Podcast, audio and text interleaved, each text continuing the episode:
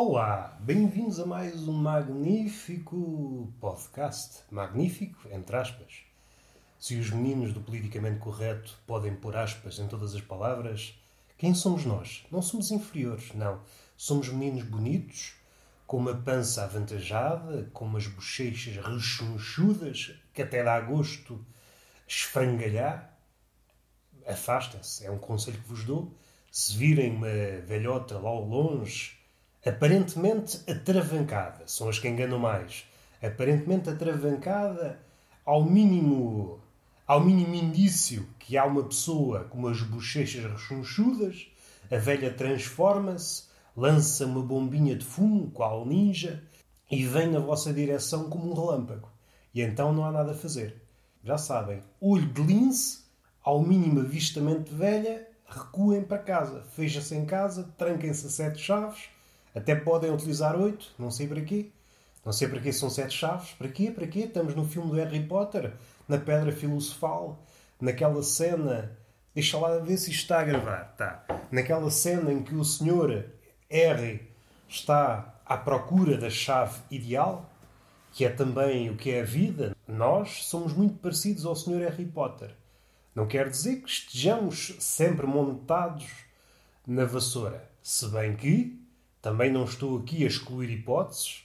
Pode dar-se o caso de uma certa noite de copos, tem que ser essa noite, uma noite especial, uma noite especial de bebedeiras, chegados a casa, resolvemos, olha, sou feiticeiro. E montamos-nos numa vassoura e lá vamos nós. E quem diz uma vassoura, diz um tapete voador. Vocês é que decidem. São mais amigos da saga de Hogwarts ou são amigos do Salomão, esse rei antigo que vem na Bíblia. Se não forem amigos de nenhum dos dois, então vão para um sítio que eu não vos digo. Não vos digo porque eu sou um menino simpático. E como a minha avó me diz, quem tem simpatia tem tudo. Eu em tempos concordei, até para não fazer desfeita à minha avó, mas entretanto cresci, devo dizer a contragosto, se fosse pela minha vontade mantinha-me nos 10 anos, aí é que estava bem, a comer calipos, a receber uh, notinhas para comprar gelados, Vejam bem como eu sou antigo. Era uma notinha, comprávamos o gelado e sobrava troco com fartura. Hoje em dia começa a ser o contrário. A avózinha dá-nos 20 euros para um magno e nós dizemos: é pá, não dá. Veja lá ver se desenrasca aí outra nota. Já viu o preço do magno? E o magno simboliza muito a nossa vida, a nossa vida enquanto adultos. Ainda tem algum sabor, não vamos dizer que não, não somos detratores do gelado, mas vai encolhendo a pouco e pouco e vai tornando-se mais caro. E aqui o caro, entenda-se, para uma pessoa modesta, é sinónimo de inacessível. O mago, que simboliza, o poeta não me deixa mentir, o lado delicioso da vida, está cada vez mais inacessível, até chegar o ponto em que o mago custa mil euros e uma pessoa ganha um ordenado mínimo meia dúzia de côdeas. Não dá. Não dá porque as pessoas não, não estão para aí viradas. As pessoas estão é para fazer dinheiro e nós temos que nos afastar da parte deliciosa da vida. E isto tudo para dizer o quê? Já me perdi. Já me perdi. Estava, estava contente com os meus 10 anos de idade. Esta idade que eu tenho, mas não ostento. Eu não ostento a idade que tenho. Não.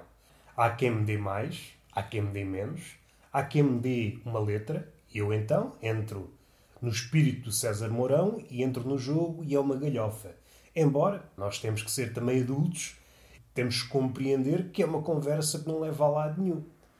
E eu, como sou um tipo que, de quando em vez, sem farpela de vetor, tenho uma seta em cima da cabeça, sou um vetor e não um índio, não vai isso causar celeuma. Eu, sempre que posso, evito o celeuma e o azeite, é as coisas que eu evito e às vezes evito pessoas. Se bem que é, consigo, tenho estratégias adequadas para me afastar das gorduras, mas agora, para me afastar de pessoas, devo confessar que sou um novato, um neófito, um catecúmeno, para utilizar sinónimos. Sou muito bonito, mas não é para grandes pessoas. Sou bonito para a minha avó, para a minha mãe e ficamos assim. E são pessoas, também não vou mentir, também não vou mentir, são pessoas que já sofrem de vista. E isto põe-me numa posição delicada. Naquelas posições a meio do jogo do Twister. Espero estar a pronunciar bem, eh, porque eu sou assim, um bocadinho tolo das ideias. Aquele jogo que é uma espécie de. uma espécie de toalha onde vamos pondo as mãos e os pés. Conclusão, é uma espécie de prova para futuros contorcionistas. Ora, eu também não estou aqui para enganar ninguém. Eu estou longe de ter uma forma física que me permita atingir o pódio nesse jogo. Eu já me perdi, já lancei vários temas. Eu estou assim, lanço temas para o ar, os temas ganham asas e migram. E eu fico, oi, então, agora fico sem nada. E há aqui iniciar um poema, ia ser bonito através das palavras e fiquei sozinho. Sou este ponto que desfeia este deserto interminável.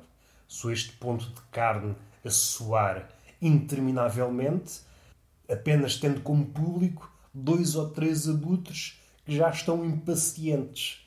Dois ou três abutres que dialogam entre si dizendo: Então, este cabrão nunca mais morre. E eu compreendo. A vida de abutres também tem essas coisas. Eu sou rijo e só para não fazer a vontade do abutre sobrevivo. E pode dar-se o caso do abutre morrer primeiro que eu. E então, como eu o abutre? E será que isso me transforma num abutre de abutres? Pergunto eu, mas não espero resposta. Não é que seja uma pergunta retórica. Não, não é uma pergunta retórica. Não façamos confusão com uma pergunta estúpida. Pode ser entendida, grosso modo, como uma pergunta retórica, no sentido em que não merece resposta. Não é uma pergunta retórica na verdadeira acessão da palavra. Não, meus amigos. Não vamos confundir as coisas. Vocês têm esse olhinho pisco que já não consegue fazer a destrinça.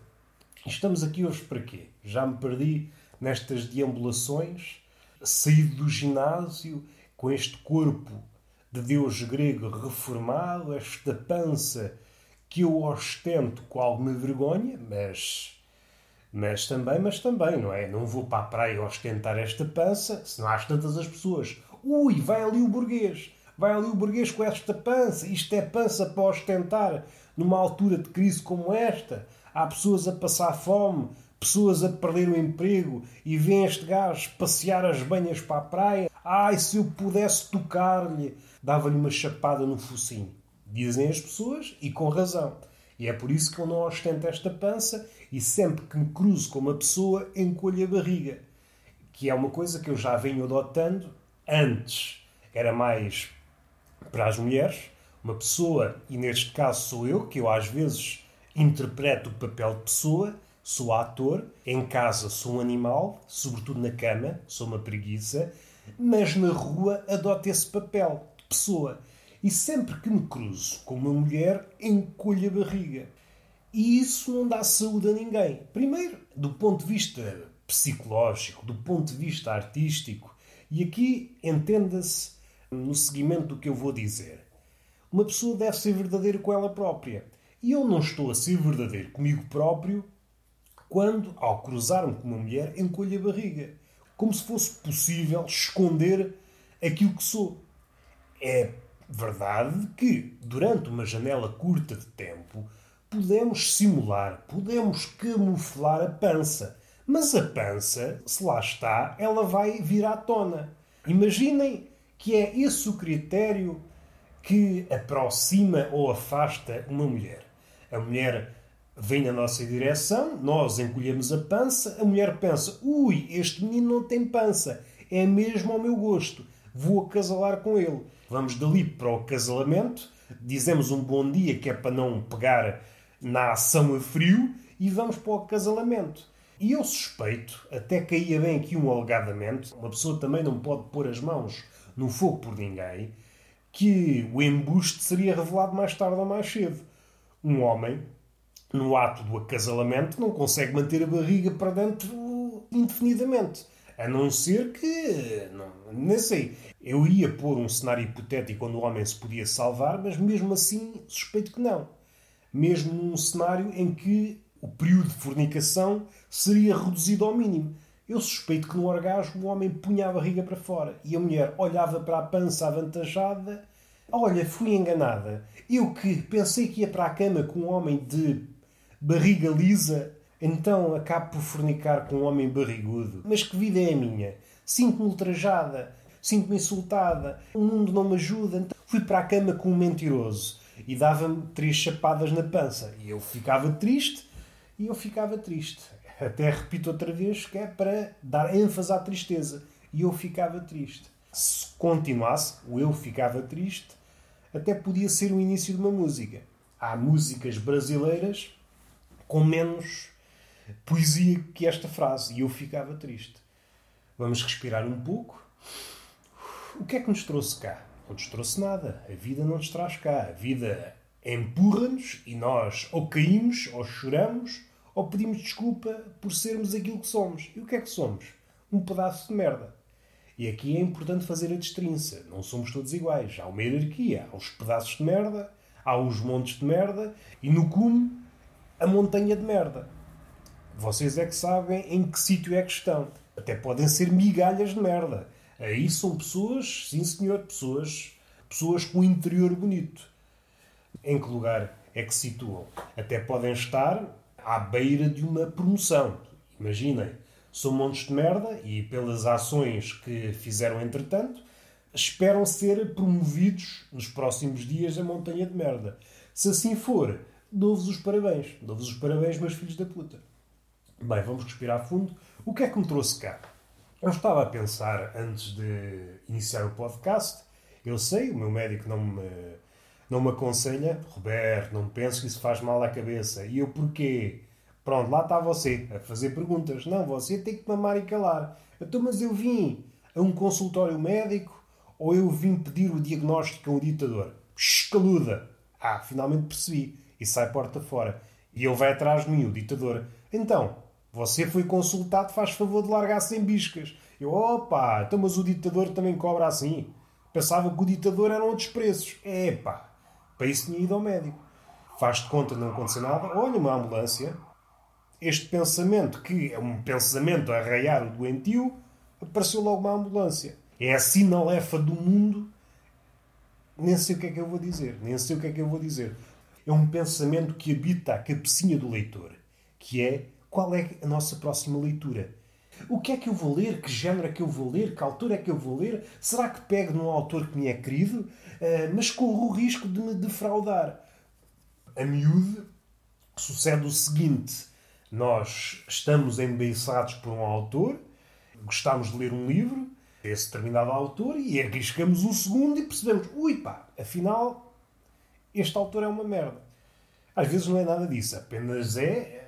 Tivemos a sorte de um primeiro encontro feliz e um segundo encontro é apenas modesto. É como a vida. A primeira vez é uma coisa espetacular, não sei, até pode dar-se o caso, sei lá, sei lá, somos acometidos por uma espécie de tesão fulminante e temos que dar vazão à coisa.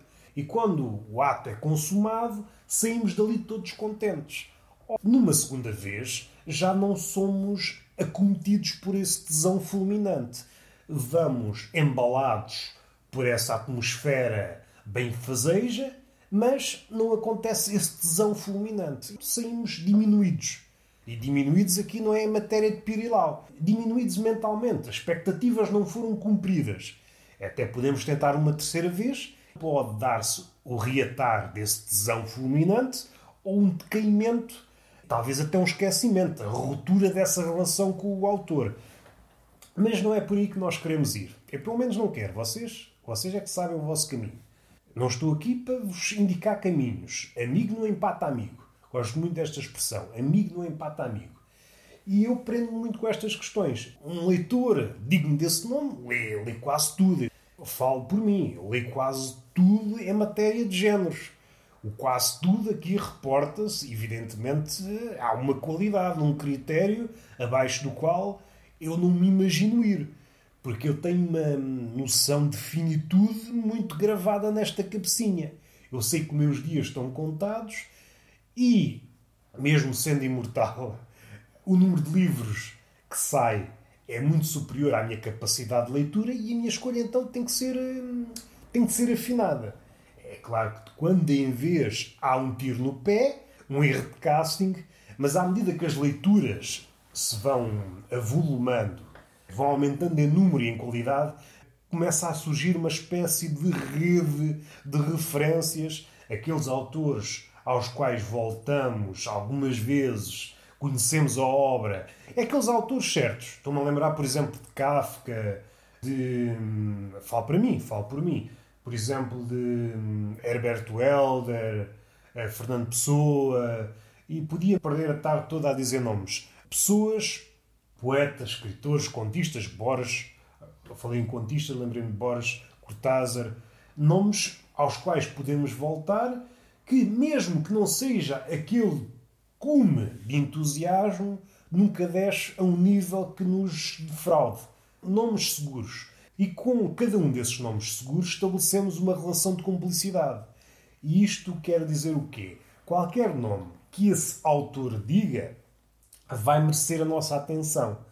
Se Kafka diz, menciona o nome do autor ou do escritor, por exemplo, num dos seus diários, e fala uh, de uma forma, pode ser breve, mas de uma forma elogiosa sobre ele, nós vamos encaminhar-nos para ele. Porque se gostamos da obra de Kafka, quase de certeza que vamos gostar da obra desse autor. Essa é a ponte, é o caminho que nós fazemos, eu pelo menos faço, e devo dizer que muitas das vezes é um bom investimento.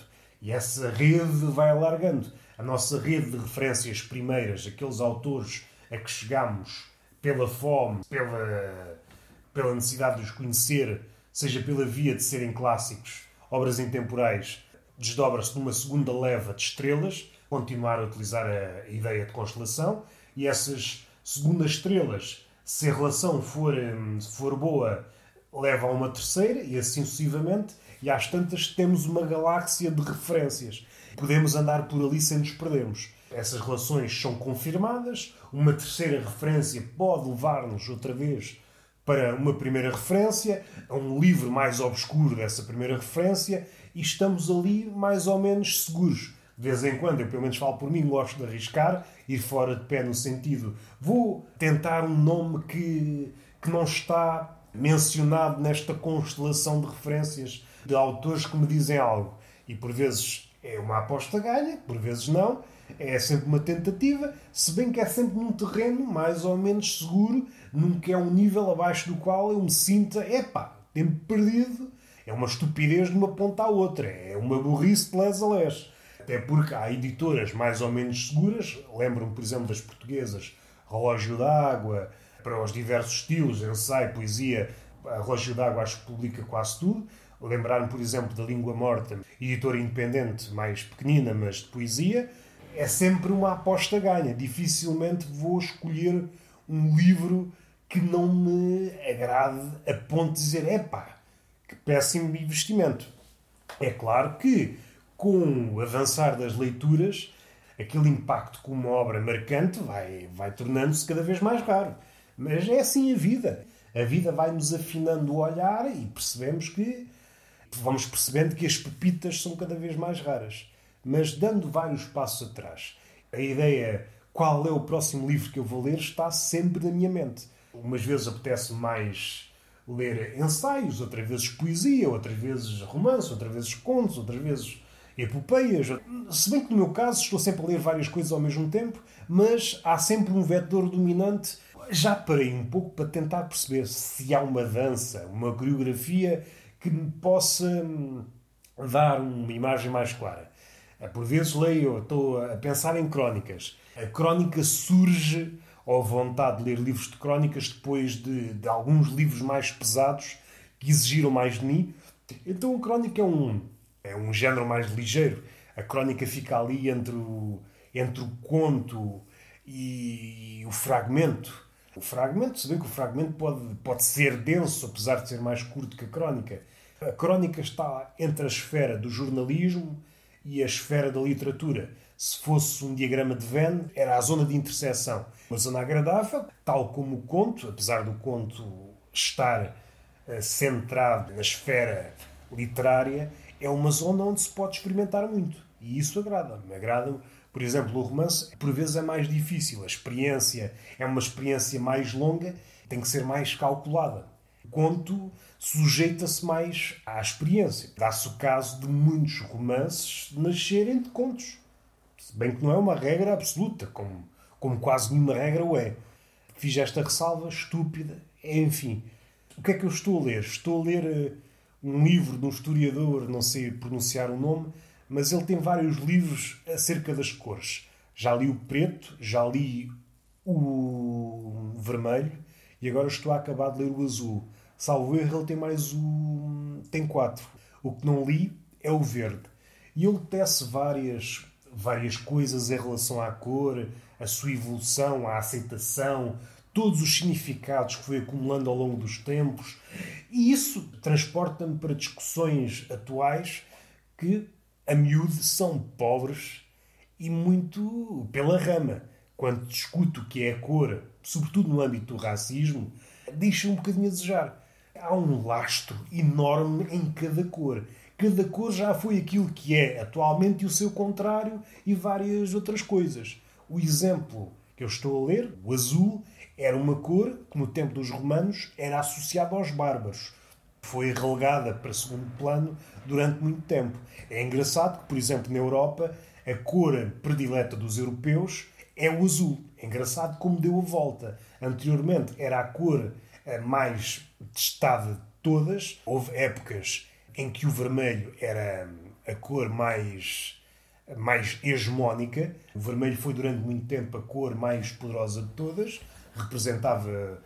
E é sempre complicado, perderíamos horas a tentar descrever essas minudências, o contrário, o porquê, os vetores da Igreja, dos dogmas, os mini-vetores, as interpretações, os asteriscos. É tudo muito longo, tudo muito, tudo muito cheio de detalhes. A grosso modo, para ter uma ideia assim, traço grosso, eh, o vermelho, estou aqui a referir mais cores no âmbito das vestes. Por exemplo, eh, vestes um, indumentárias, farpelas, roupas uh, vermelhas, estava associado a prostitutas e carrascos. Amarelas, falsários, hereges e judeus. Verdes, bobos, jograis, músicos e loucos. Sobretudo, a combinação entre verde e amarelo eram os loucos os looks categóricos eram simbolizados por estas por roupas dessas duas cores. Preto simbolizou várias coisas, simbolizou o luto, mas também simbolizou o contrário, simbolizava enfermidades, simbolizava, pegando no exemplo de Maria, mãe de Jesus, foi durante muito tempo representada de preto. Mais tarde, muito mais tarde, quando o azul triunfou, é que foi representada com vestes de branco e azul. O branco era associado a crianças, bebés, sinal de pureza.